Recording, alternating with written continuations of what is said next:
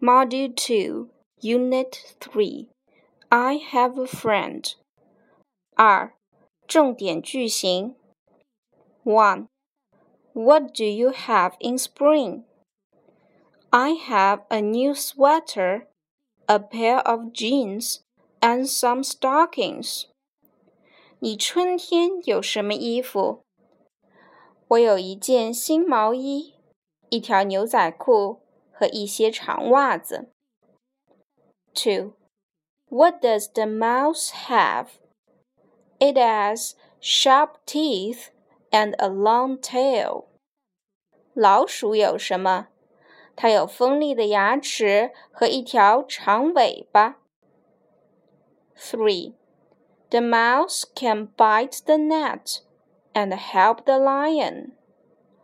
老鼠咬开了网， 并救出了狮子。Four Jackets today. They are all wearing long jackets today.